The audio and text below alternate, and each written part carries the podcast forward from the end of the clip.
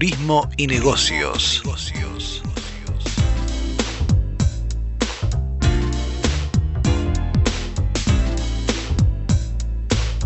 Turismo y negocios, un programa de actualidad, tendencias, emprendimientos e inspiración para viajar. Con la conducción de Graciela Cutuli, Pierre Dumas y Livio González.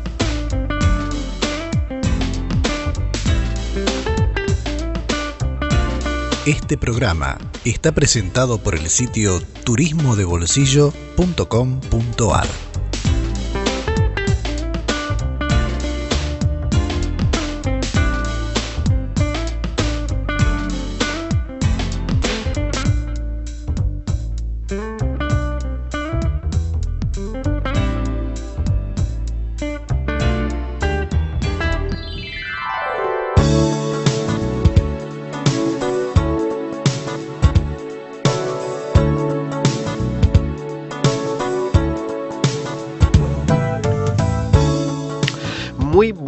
días, espero que estén bien. Vamos a estar una hora juntos y vamos a hablar, por supuesto, de, turismo, de movilidad, de destinos, de visitas durante toda esta hora de turismo y negocios. Ah, no están uh, Livio y tampoco Graciela hoy, se están preparando y ajustando las lentes, buscando filtros para prepararse a ver el eclipse que vamos a tener en parte de la Argentina y parte de Chile la semana próxima ellos ya se están preparando, pero yo estoy aquí para acompañarlos durante toda esta hora. Vamos a hablar de movilidad compartida dentro de un ratito. Vamos a tener Sonia que nos va a hablar del mate. Saben que es una bebida muy popular en la Argentina, en Uruguay y en Paraguay para los que viven en uh, otras regiones del continente. Seguramente cuando estuvieron de visita por uh, Montevideo, por Asunción o por Buenos Aires, les llamó la atención, ¿no? Esto de tomar esta infusión parecida al té, pero que se toma con una especie de tubito de metal, la bombilla, y dentro de un recipiente que es originalmente una calabaza. Bueno, todo esto nos los va a contar uh, Sonia dentro de un rato y nos va a hacer visitar una estancia para conocer cómo se trabajaba y se producía en estas grandes propiedades eh, rurales de las pampas argentinas nos va a llevar hasta una provincia que está en el centro del país, que se llama justamente la provincia La Pampa. Está entre la, digamos, el corazón mismo del país y la Patagonia. Y vamos a entonces descubrir con ella una de esas estancias abiertas al turismo que comparten las tareas de, de producción y de crianza de animales, de cosechas, junto con sus visitantes. Esto es nuestro programa de hoy. También hablaremos de la red de destinos latinoamericanos. Es una nueva mm, unión de grandes ciudades del continente que fue lanzada esta semana. Hablaremos de esto, por ejemplo, forman parte Quito, Río, Buenos Aires y muchas otras ciudades. Les voy a contar en otro ratito cómo funciona y cuál es el objetivo de esta nueva agrupación. Estás escuchando Turismo y Negocios por nmmiami.com.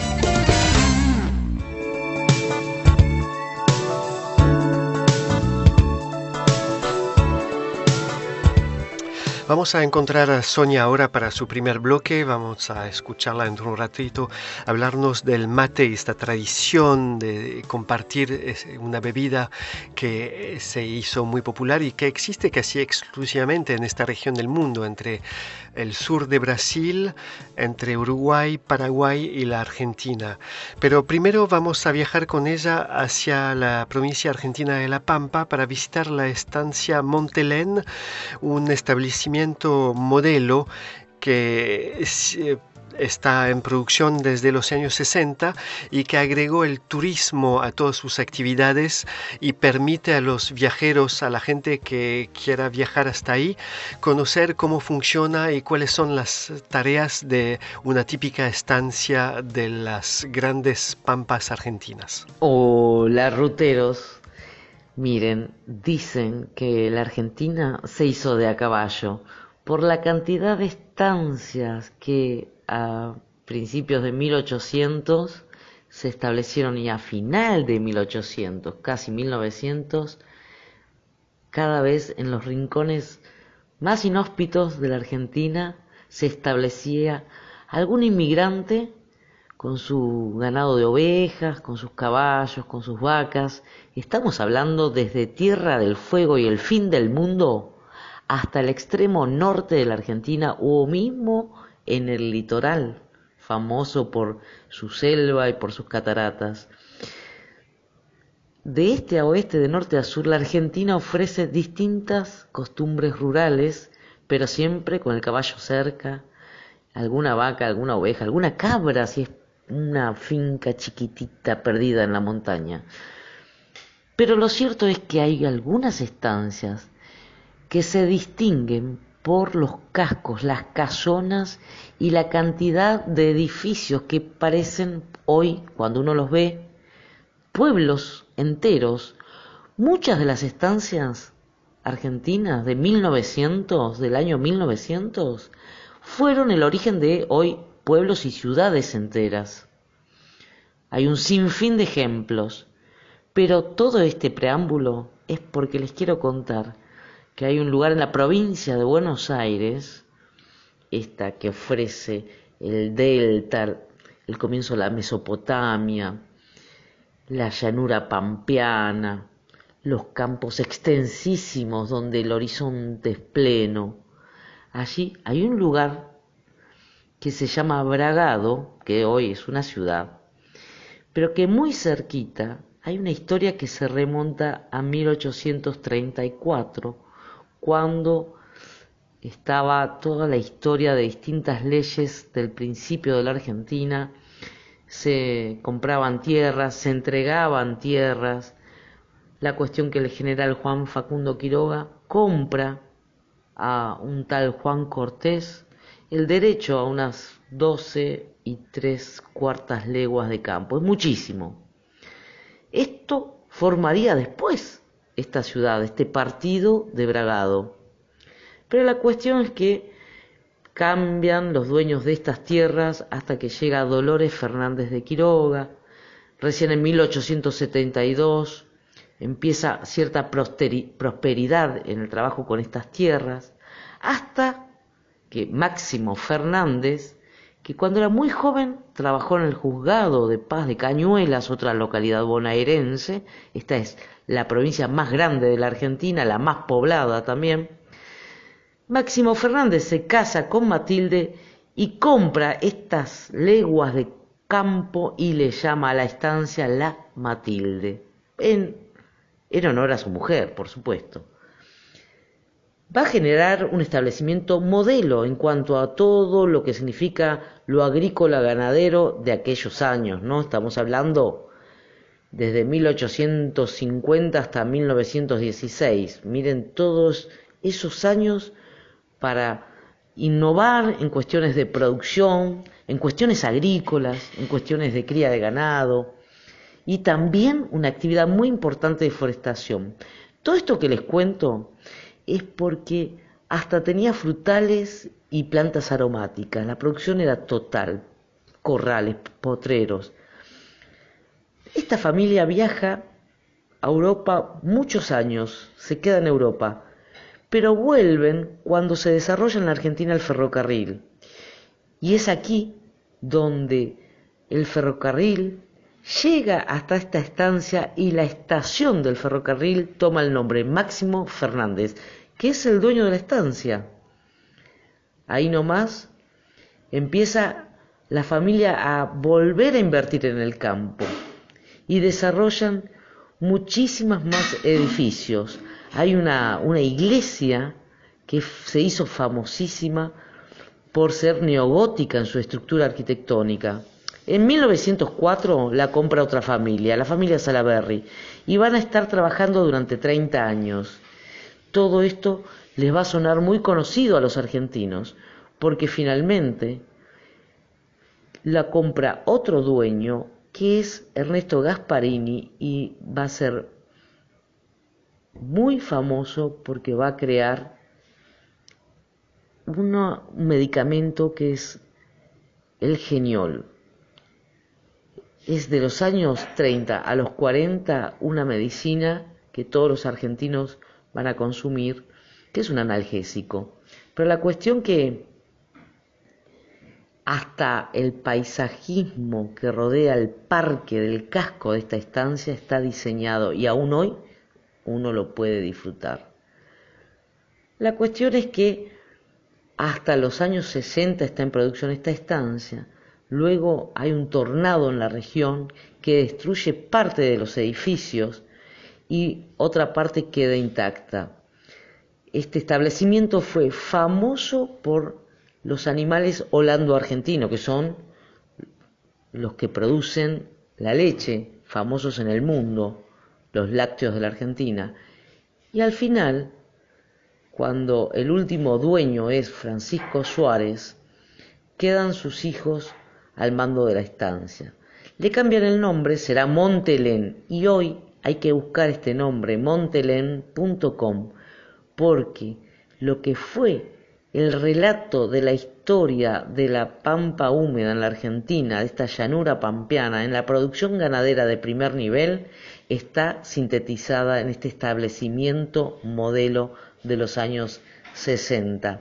Pero fíjense lo que es la historia de Bragado, el pueblo central de esta región y de esta estancia, porque hoy cuando uno puede hacer reservas para visitarla, a través de la página web va a poder recorrer la historia de esta región bonaerense, con la historia de la escuelita que funciona en el campo, con la iglesia neogótica y con toda la historia donde celebridades de la Argentina, del cine y del automovilismo también recalaron en esta estancia llena de historia.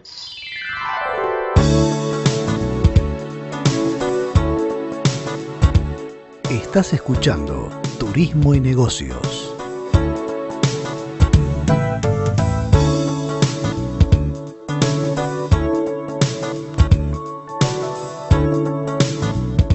Bueno, todo nos deja pensar que con la llegada de, los planes de vacunación masiva, la pandemia o lo peor de la pandemia está ahora en nuestras espaldas, aunque sabemos que 2021 va a ser un año complicado y va a ser duro y largo reconstituir y reconstruir las economías y especialmente el turismo. Pero bueno, las buenas noticias se van ah, acumulando y sabemos eh, que hay que pensar en el futuro ahora y a ver cómo va a, reactivarse todo, sabiendo que esta pandemia dejó varias ah, cosas que llegaron para instalarse. Fue un game changer, como dicen los anglosajones.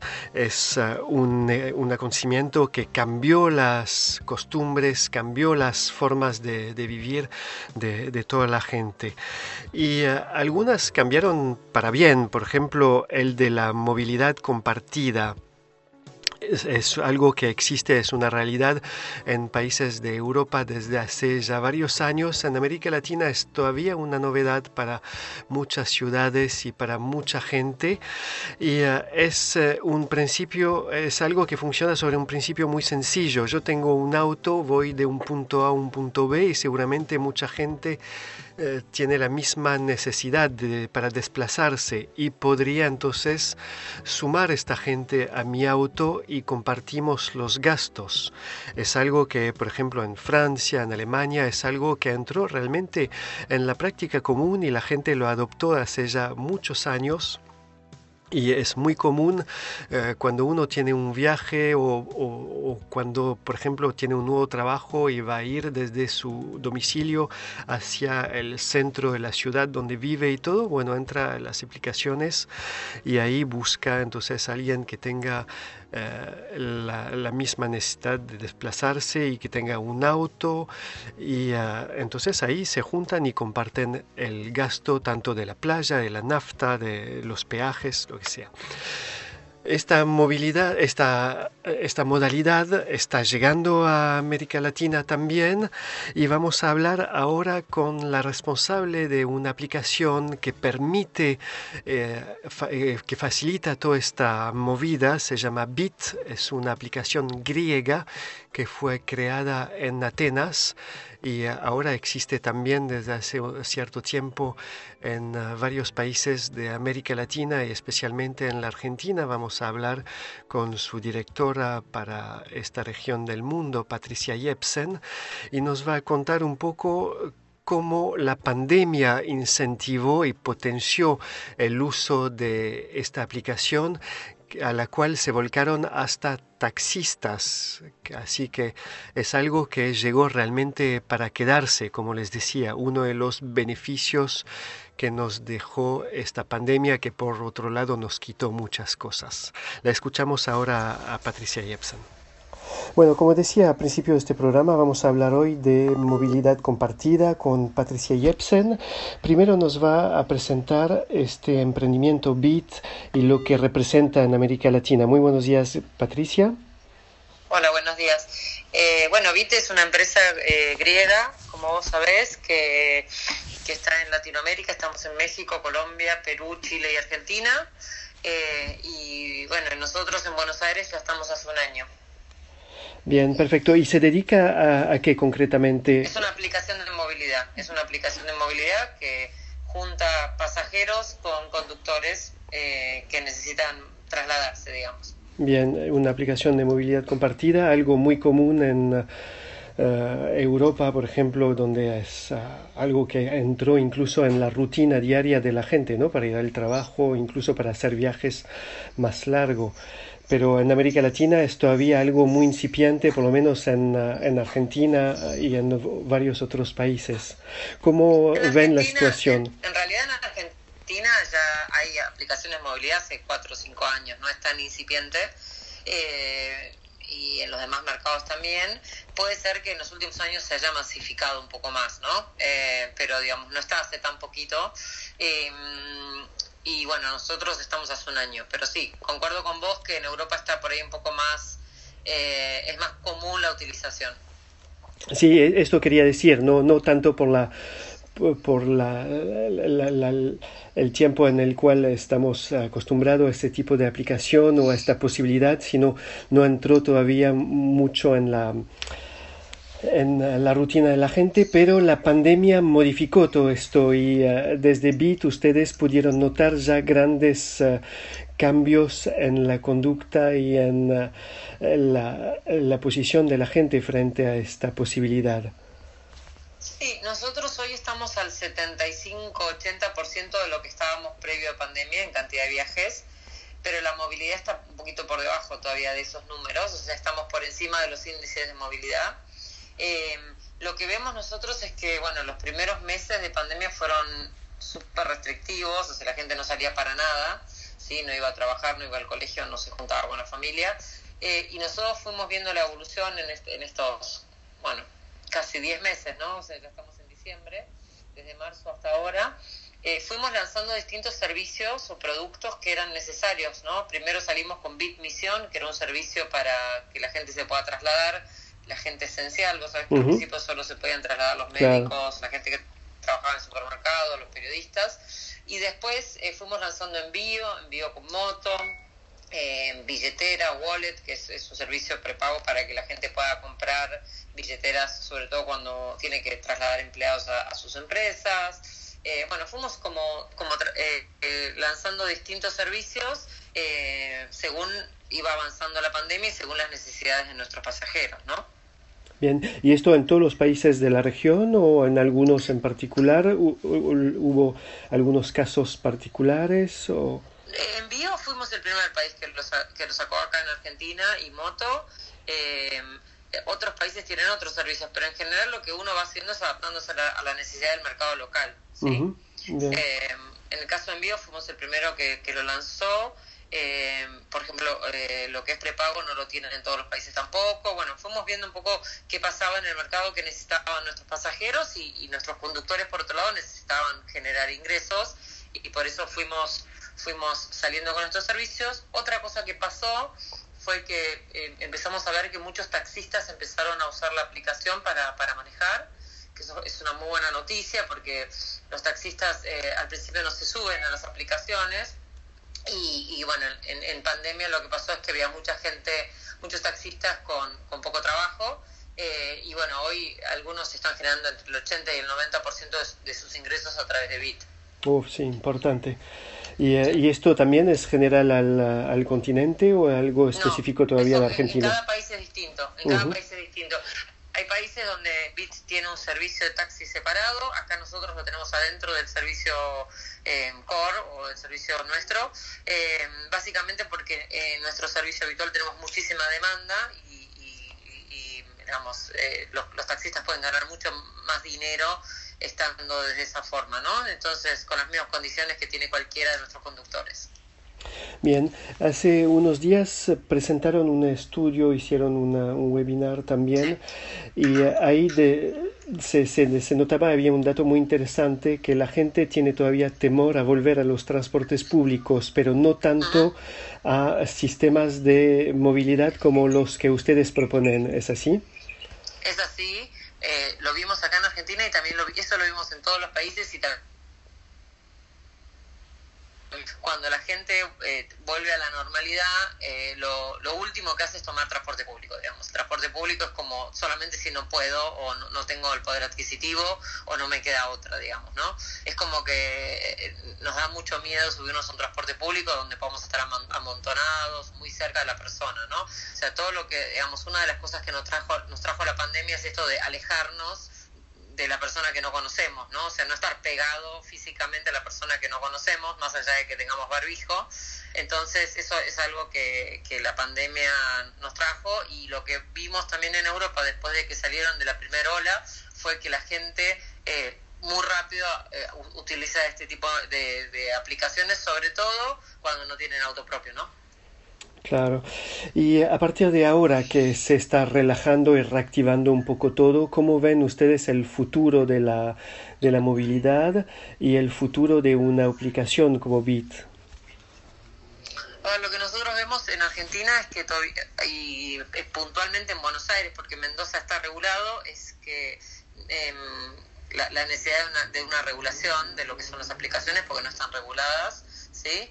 Eh, y lo que vemos es, eh, digamos, las ciudades muy grandes como Buenos Aires son muy proclives a este, a este modelo de negocio, ¿sí? O sea, las ciudades más grandes del mundo eh, son las que más oferta y demanda tienen y además la ciudad de Buenos Aires tiene una complejidad que todo el conurbano es bastante mala, todos los medios de transporte públicos, ¿sí? O sea, son, es muy difícil moverte entre el conurbano, digamos, ¿no? Si no tenés una movilidad propia. Mm. Por ahí la ciudad de Buenos Aires, el centro de la ciudad de Buenos Aires está más preparada con los subtes, con el premetro, con los trenes, pero moverse en el conurbano es mucho más complejo. Por ahí llegar desde la ciudad de Buenos Aires al conurbano no tanto, pero después en el mismo conurbano es difícil. Eh, y después también hay una gran oportunidad de estas aplicaciones de noche, ¿no? En los horarios que para el transporte público no, no tiene tanta frecuencia. Bien, estos serían entonces lo que se puede esperar del desarrollo de, de Bit a, futuro. Y en cuanto decía que muchos taxistas se volcaron hacia la aplicación durante la, la pandemia, eh, ¿espera una profesionalización mayor de, de Bit durante lo, lo, en el futuro inmediato o va a ser también una parte importante con privados que van a a ser los actores de, de Beat. ¿Me puedes repetir la pregunta porque se cortó? Sí, no, decía que a, a, hace un ratito comentaba que hay cada vez más taxistas que se volcaron hacia la aplicación. ¿Esto lo ve como algo que se va a profundizar este modelo o, o va a seguir teniendo... Es 100%, esto es algo que está pasando en el mundo, el negocio tradicional de los taxistas, eh, como decimos acá, girando por la calle, es un negocio que en el mundo está bajando la, la, demanda, primero porque el, el, pasajero quiere pedir el vehículo antes de bajar de su casa, ¿sí? Más con la pandemia, no quiere estar esperando en la calle, o antes de salir de la oficina o del banco, donde sea. Segundo, eh, nos da mucho más seguridad, o sea, la gente le genera mucho más seguridad poder tomarse a alguien donde ya sabe el nombre de la persona, donde puede pasarle el link de seguimiento a alguna persona de su equipo, de su equipo, de su familia, mm. eh, y además puede pagar con tarjeta de crédito, con muchos medios de pago que por ahí en el transporte público uno no lo puede hacer, ¿sí? Eh, entonces yo creo que esto va, o sea, esto está cambiando la forma de moverse, además de todo lo que tenga que ver con la ecología, ¿no? O sea, un auto circulando sin pasajeros es un gasto innecesario de combustible, de congestión en la ciudad, etcétera, ¿sí?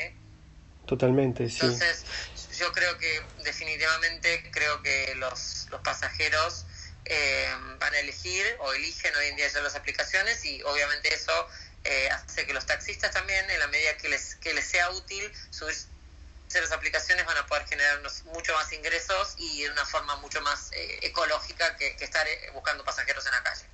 Bien. Y una última pregunta. Los usuarios de Bit Uh, vi en un estudio que, que, publicaron, usan la aplicación más que nada para eh, viajes de rutina, como por ejemplo trasladarse al lugar de trabajo cada día y todo.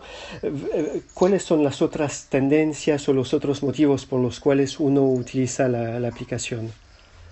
A ver, nosotros históricamente siempre fue ir a trabajar o hacer trámites, o sea, todo lo que tenga que, que ver con, con el trabajo tiene mucho que mucho mucha demanda, pero también, como te decía, todo lo que tenga que ver con esparcimiento y horarios nocturnos. Lo que fuimos viendo en estas últimas semanas, que se empezaron a abrir los teatros, que se empezó, la gente empezó a juntarse más en las casas o ir a comer a un restaurante, es que toda la movilidad nocturna empezó a, a, crecer fuertemente, ¿sí?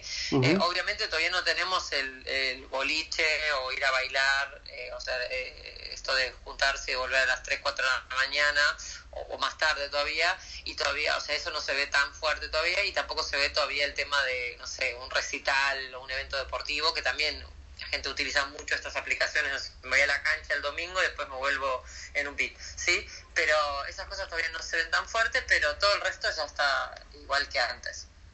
Bien, perfecto. Y un dato importante, ustedes evalúan que un uh, vehículo que usa BIT puede reemplazar de 9 a 11 vehículos circulando uh, por la calle, ¿no? Con un solo, una sola persona a bordo o en el caso de un taxi que esté rondando para pescar un hipotético cliente. Exacto. Bien, ¿y esto es un dato de la pandemia? ¿Podría modificarse en post-pandemia? ¿Será aún más impactante todavía o es un promedio, digamos, en una situación normal? No, ese es un promedio en una situación normal, pero obviamente en la pandemia podría, podría aumentar. O sea, la realidad es que depende mucho de la cantidad de horas que maneje el conductor ahí y de, de, otras variables también, no solamente el tiempo que circule. O sea, hay conductores, yo también contaba en el estudio el otro día que mm, hay muchos conductores, o sea, el taxista, por ejemplo, maneja más horas que el conductor habitual nuestro y maneja más veces por semana, ¿sí? Eh, entonces, obviamente el impacto tiene que ver también con cuántas horas maneja el conductor, cuántas horas tiene prendida la aplicación, bueno, hay un montón de mm. variables que impactan esos números. Bien, perfecto. Muchísimas gracias, eh, Patricia. Datos importantes, ¿no? Porque uno lo usa como uh, residentes en todas esas ciudades, pero también como turistas, porque se descarga la, la, app y donde vaya. es una parte, una parte que todavía no, no volvió, ¿no? El turismo es algo que, que todavía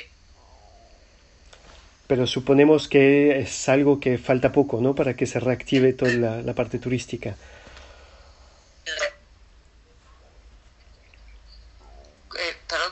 no se ve que entró una llamada. Digo que no se ve, pero la situación turística está mejorando y creo que este verano sí se va a volver a ver, ¿no? Mm, bien, perfecto.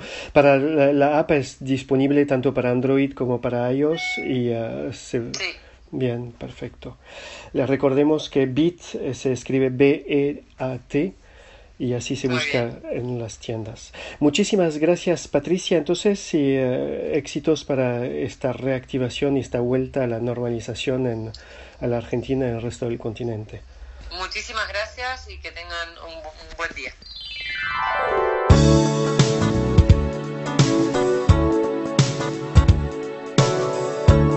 Estás escuchando Turismo y Negocios.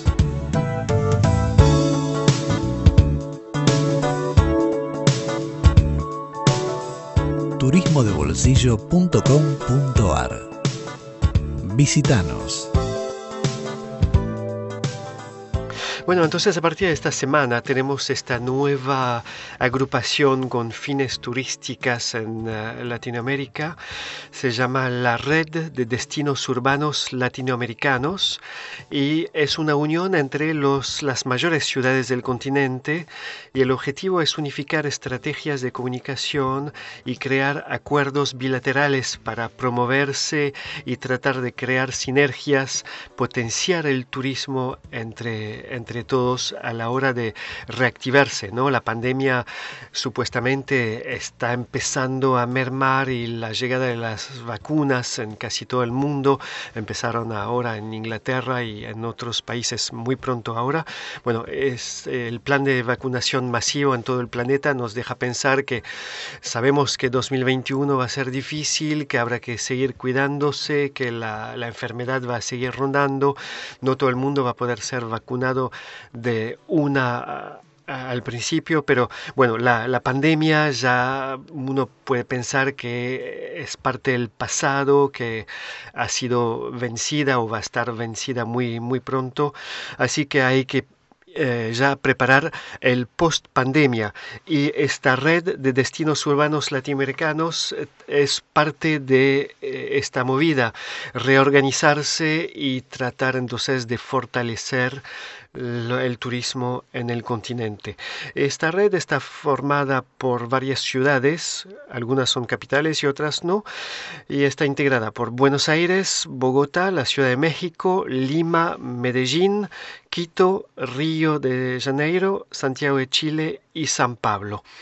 O sea, varias capitales de eh, países, pero no, no, no solo capitales. Tenemos a Medellín, Río y eh, San Pablo que forman parte de esta red. Existe desde el martes pasado y el lema del primer año de existencia, las primeras acciones, va a ser Vive Ciudad Latina. Les decía, van a unificar criterio, primero van a mostrarse como destinos seguros porque todas tienen en común de haber logrado el Safe Travels, el sello Safe Travels de viajes seguros del Consejo Mundial de los Viajes y del Turismo, el WTTC todas entonces pueden hacerse valer de ser destinos seguros y que implementaron los protocolos de seguridad y de higiene más altos que existen por el momento en todos sus ah, eh, en todos sus pasos turísticos y entre todos sus proveedores que esto es lo más importante. Así que uno puede ir tanto visitando Buenos Aires como Lima, Medellín, Río y puede tener la seguridad siempre que esté trabajando o visitando eh, en manos de proveedores de hoteles certificados y aprobados por las, los entes de turismo de cada una de esas ciudades. Uno puede estar eh, con la seguridad de que está cuidado y que tiene los niveles de seguridad sanitaria más altos que existen por el momento en el mundo. Así que esta red está muy bienvenida para reactivar el eh, turismo a nivel continental está reservada, limitada a las grandes ciudades, no abarca los países como tal.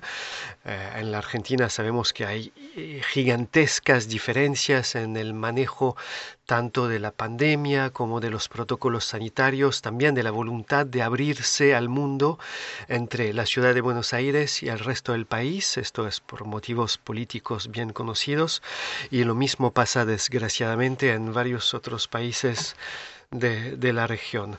Pero bueno, esta unión va a ser bienvenida y sobre todo va a poder potenciar los recursos que cada una de esas ciudades destina para promocionarse en ferias también en todo el mundo y eh, entonces cuando uno, la, la unión hace la fuerza, ¿no? Como dice la sabiduría popular, así que seguramente todas, esas, todas esas ciudades van a tener más fuerza también para mostrarse al mundo y captar más turismo.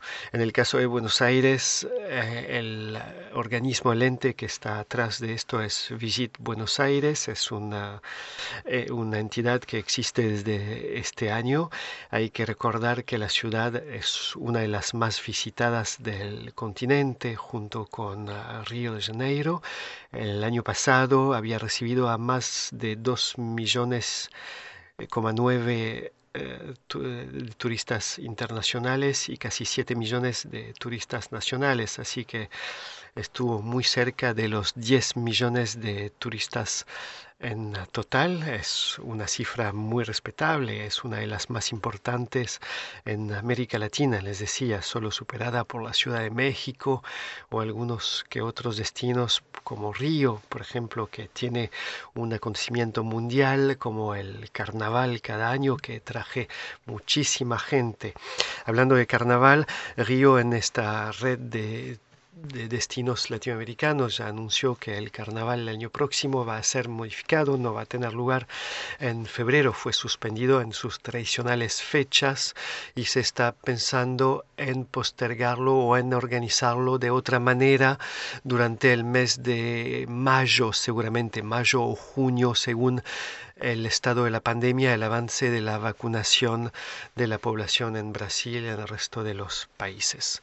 Bueno, esto fue nuestra primera mm, noticia para hoy, una buena noticia que acompaña esta reactivación del turismo. Les decía, podemos pensar ahora que estamos a, semanas de recibir las vacunas o de empezar los planes de, vacunación masiva según los países del continente.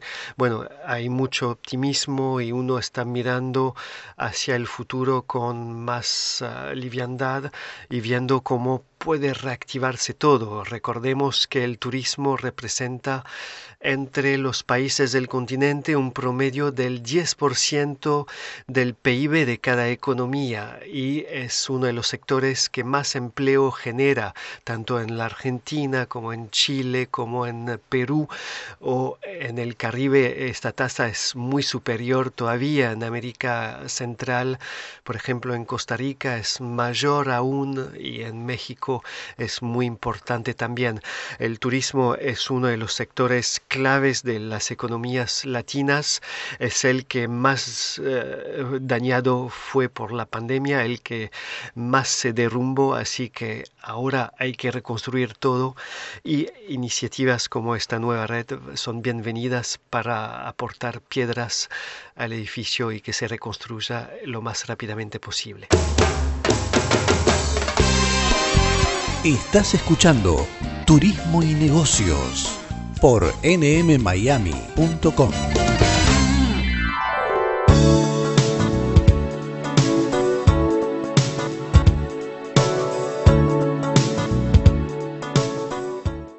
Bueno, volvemos a recibir a Sonia en este programa y esta vez nos va a hablar del mate.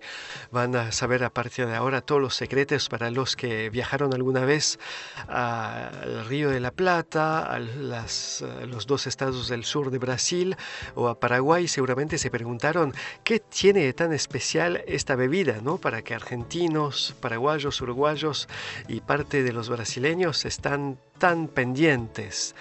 Esto lo va a contar Sonia a partir de ahora. ¿Tomamos unos mates?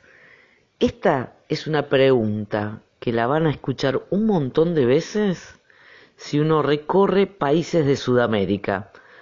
En principal Argentina, Uruguay, Paraguay. Porque es una costumbre. Es despertar a la mañana temprano, poner una pava en la hornalla o al fuego en el campo o en la ciudad, en un departamento o en, un, en una cabaña, en el norte, en el litoral, en el sur, hasta en la Antártida. Es una costumbre, es cultural. Esto viene de siempre, tanto que ya decir mate, imagínense, viene del quechua. Mati, que significa calabacita. Calabaza es un zapallo que cabe en la mano cuando uno hace un cuenco con la mano. Se la seca, queda hueca, sin semillas, sin nada, y es dura como la madera. Tiene una abertura en una de las bases, hay que llenarla por la mitad de yerba mate, se la bate con la mano tapando la abertura de, de la calabacita, se quita el polvillo de esa forma, se pone un chorrito de agua natural ahí se va a poner la bombilla, que es como un canuto que tiene una forma en uno de sus extremos, un, cilindro con agujeritos, por donde va uno a absorber el agua caliente que le va a tirar a la yerba mate. Ese es el mate, es una infusión. Pero imagínense que en la Argentina la costumbre es tal que chicos, grandes, ancianos, a la mañana, al, después del mediodía, después de la siesta, ese, ese descanso después del mediodía, al atardecer, entre amigos, con la pareja, con la familia, o en soledad, para estudiar, tiene mateína, que es como la cafeína, entonces uno se mantiene como más alerta, más despierto, pero es tan cultural que si uno está un poco atormentado, se toma unos mates y se despeja. Si uno tiene que hablar con alguien, también unos mates de por medio. Es como un approach. Es a toda hora, en cualquier momento. Hay gente que hasta almuerza con el mate. Cuando hace muchísimo calor, la gente a veces lo consume con agua fría, porque en general el mate es con agua a 80 grados. Es justo antes de que rompa el hervor. Sale humo y ahí ya está el agua para el mate. La cuestión es que el, el recipiente, el mate, puede ser de cerámica, puede ser de madera, de caña, puede ser de plata, puede ser de lata, puede ser hasta de siliconas, los más modernos, actuales. Se puede improvisar el mate en una tacita de las de café, ahí mismo se pone la yerba, se la mezcla un poquito, se pone la bombilla, se tira un chorrito de agua para que se hidrate la yerba y ahí nomás empieza a tomar mate. Hay mate listo, es un mate de plástico que se compra en, en, las estaciones de servicio, en las rutas de Argentina, por ejemplo. Pero la cuestión es que en la Argentina hay un Día Nacional del Mate, que es el 30 de noviembre, y se celebra el nacimiento de un héroe nacional. Nacimiento, eso es muy interesante, porque en general siempre las fechas patrias a veces coinciden en general con las muertes de los héroes, pero en este caso es el nacimiento, es muy especial porque se celebra el nacimiento de Andrés Guacurarí y Artigas. Todo el mundo lo conoció como Andresito. Y en algún momento, allá por 1811, después de la Revolución de Mayo en la Argentina, hasta 1821 fue gobernador de la provincia grande de las Misiones. Misiones es el litoral, la Mesopotamia argentina, donde están las cataratas del Iguazú, ahí es Misiones. Se llama así porque estuvo todas las misiones jesuíticas.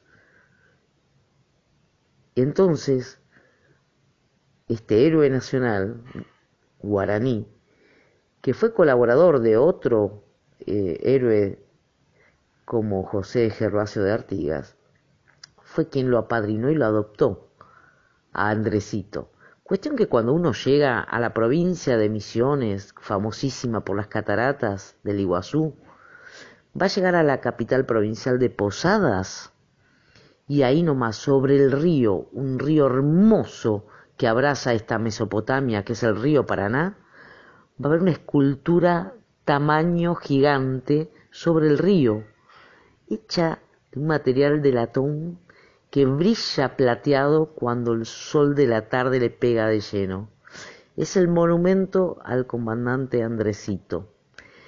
Si uno recorre los 600 kilómetros de sur a norte esta provincia hasta llegar a Iguazú, ahí muy cerquita está la localidad de Comandante Andresito.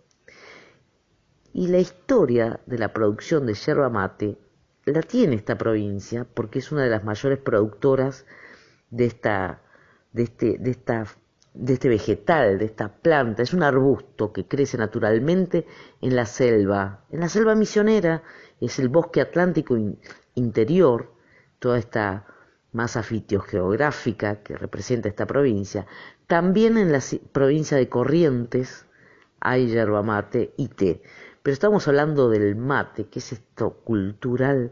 Hay gente en la Argentina que hace un chiste y dice, ¿es verdad que hay gente en el mundo, cómo hace, que se despierta y no toma mate y sale así a trabajar, hacer sus cosas sin tomar mate.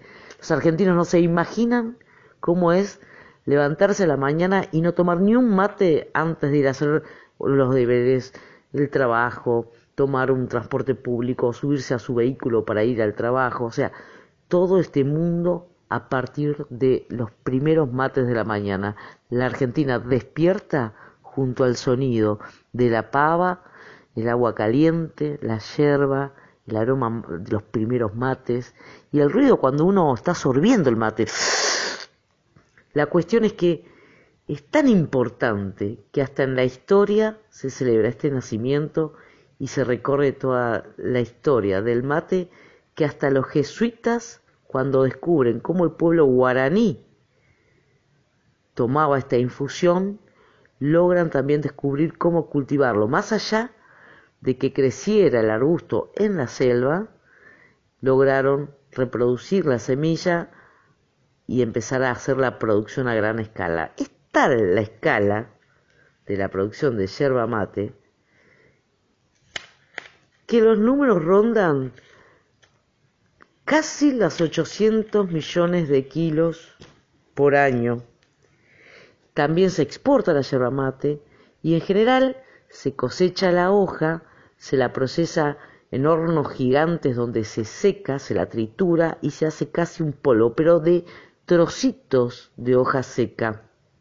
También hay productos que son polvillo, polvillo, polvillo, polvillo, y se logra hacer como un mate cocido instantáneo, como el café instantáneo, que es el mate cocido, que también es otra costumbre, pero el mate mate es el que se sirve en la calabacita, esta hueca, se llena la yerba, se le humedece con agua, un chorrito apenas de agua, se ubica la bombilla y ahí empieza a cebarse el mate y a compartir. En tiempo de pandemia cada uno tiene su mate y su bombilla, pero si no, son rondas y rondas y de todos los tamaños.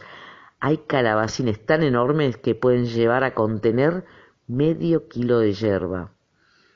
La yerba también dicen que contiene antioxidantes, pero más allá de todo lo importante es esta costumbre nacional que tiene su Día Nacional del Mate cada 30 de noviembre y que desde la Antártida hasta el norte de la Argentina, Paraguay y el sur de Brasil consumen esta infusión que es el mate. ¿Querés un mate?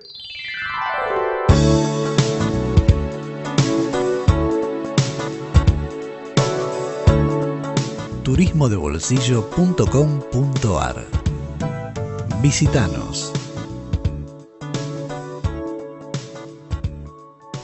Saben que además de este programa estamos eh, con el sitio turismodebolsillo.com.ar. Todos los días subimos eh, nuevo material, notas, noticias para preparar sus próximos viajes, para darles ideas de conocer el mundo o simplemente datos para eh, estar al tanto de lo que está pasando en nuestro planeta. ¿no? Y por suerte tenemos noticias ahora positivas y se habla mucho de todas las reaperturas, también de proyectos que se están llevando a cabo, porque durante la, pandemia, por suerte, se siguieron construyendo hoteles y se siguieron construyendo y avanzando con la realización de grandes proyectos. Ahora les voy a, presentar dos de, de ellos, pero antes quería comentarle una noticia curiosa que hemos publicado esta semana y es la de la pileta más profunda del mundo. No les voy a decir exactamente dónde está porque es un nombre impronunciable. Véanlo escrito en el sitio. Está en Polonia. Es uno de esos nombres lleno de W, de Z y de N y de M. Sería algo como un estornudo más o menos. Y es una pileta que está dentro de un centro termal y tiene 45 metros de profundidad. Es algo increíble. Es eh, una pileta, digamos, de recreación y también para practicar buceo y para incentivar a la gente a practicarlo. Eh, instalaron en el fondo réplicas de, por ejemplo, vestigios maya, como hay a orillas de, la Riviera Maya en el Caribe. Hay eh, también cuevitas artificiales, por supuesto, pero cuevitas ahí sumergidas a unos 40 metros de, profundidad. Es en el momento la, la más profunda del mundo. Desplazó a una italiana que tenía unos 40 metros apenas, que era la más profunda hasta esta semana.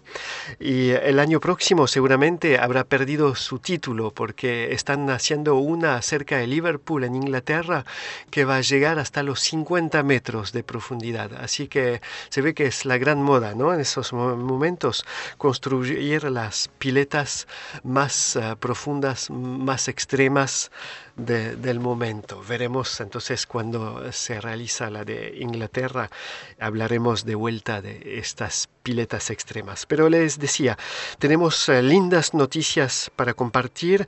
Una primera está ahí nomás de donde se retransmite este programa en Orlando, a una, una hora, dos horas de viaje desde los estudios de en Miami y es eh, una noticia que tiene que ver con los parques Disney que anunciaron o difundieron, mejor dicho, esta semana fotos y bocetos de lo que va a ser el nuevo hotel que van a lanzar y abrir el año que viene.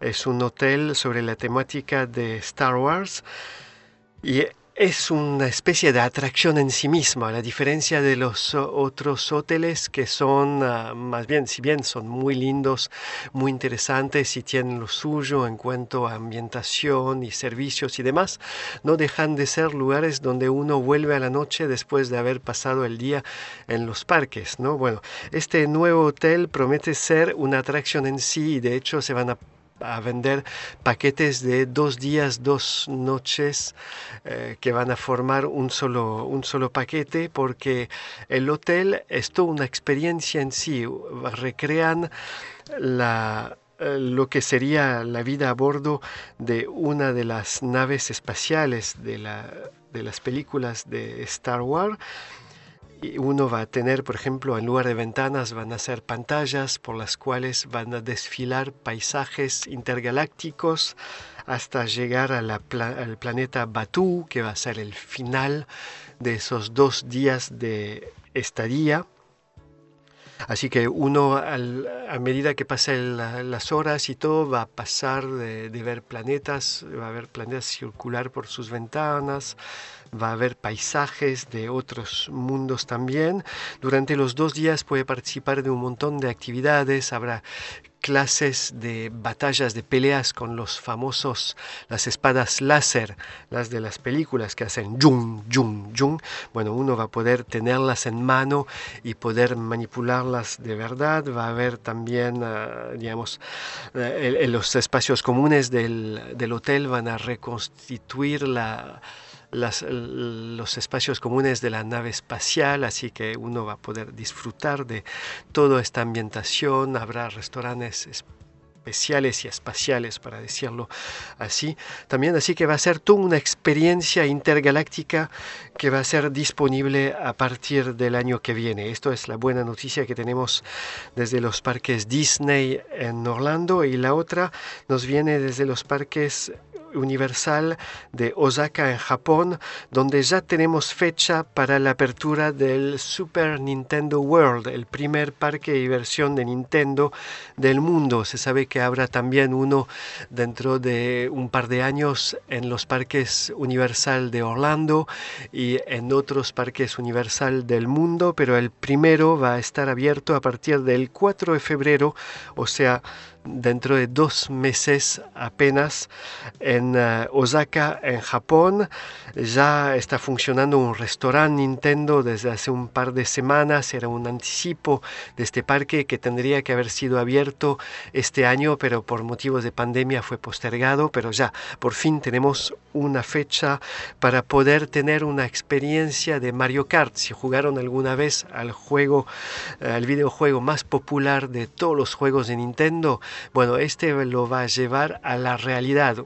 Estarán los, ah, los autitos de Mario Kart, se podrán subir a bordo de ellos y hay todo un recorrido físico que está ah, mezclado con experiencias virtuales, eh, interacciones con pantallas y con 3D, ah, 4D y además experiencias físicas. Va a ser un mix de varias tecnologías para este juego de Mario Kart habrá también otra atracción basada para los más chicos. Está sobre el mundo de Yoshi, este pequeño dinosaurio verde que también es uno de los personajes más queridos de los videojuegos de Nintendo. El parque tendrá también una como un, no un sector porque estará en todo este predio, pero una especie de de mundo virtual, eh, uno podrá comprar una pulsera y con esa pulsera tendrá acceso a monedas y a experiencias que les van a permitir sumar eh, como puntos virtuales a través de, pruebas en todo el predio de este Super Nintendo World. Y al final del, juego habrán sumado puntos para participar de la, la meta de este juego virtual que es una búsqueda del tesoro como en los juegos Nintendo, eh, pero dentro de este parque. Así que va a ser una mm, experiencia totalmente nueva. En Japón era un acontecimiento muy, muy, muy esperado y no solo en Japón, ¿no? porque Nintendo tiene fanáticos en todo el planeta.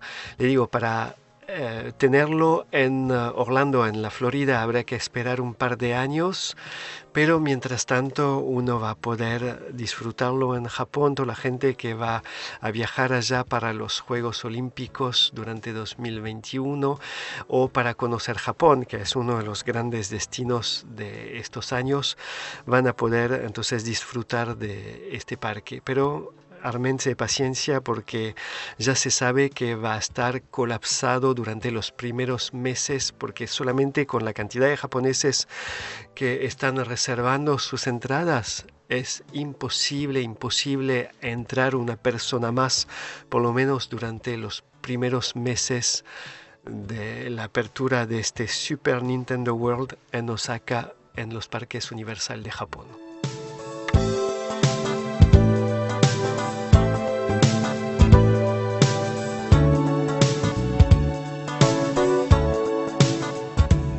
Bueno, el programa llega casi a su fin. Eh, recordamos que hemos tenido buenas noticias durante toda esta hora, después de meses de, malas noticias. ¿no? La pandemia no nos dejaba como mucha esperanza, pero por suerte ya estamos hablando de reaperturas, de reactivaciones, de buenas costumbres que nos deja esta pandemia, como una mayor participación de la movilidad compartida en América Latina eso es bueno para la gente, pero también para el clima, al tener menos autos circulando. Turismo y negocios. Se despide hasta la próxima semana. Entre la gente que necesita desplazarse hacia y hacer los mismos trayectos. Este programa eh, fue producido Me reencontraré con ustedes la semana próxima. Saben que falta poco para que en buena parte de la Argentina o de la Patagonia Argentina de la Patagonia chilena podamos ver un eclipse total de sol. Si eh, ustedes nos escuchan desde alguno de esos dos países, espero que puedan disfrutar de este espectáculo natural que es realmente impactante. Es eh, algo para ver por lo menos una vez en la vida. Desgraciadamente son dos países que no están abiertos todavía al turismo masivo, están solamente recibiendo eh, por ahora visitantes de países limítrofes, pero eh, bueno, es un fenómeno que se podrá ver seguramente dentro de unos años. Hay que mirar en internet las próximas fechas de eclipses totales de sol. Es algo que se da en todo el planeta según eh, el movimiento de los planetas y su posición frente al sol. El año pasado nos tocó en Argentina y en Chile y este año tenemos la suerte de que vuelva a repetirse no en la misma región, pero en esos dos mismos países. Nos encontraremos el próximo sábado, mientras tanto que tengan un muy buen fin de semana.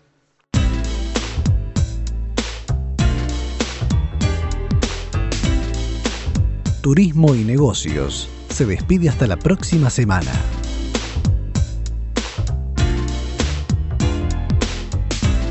Este programa fue producido por turismodebolsillo.com.ar.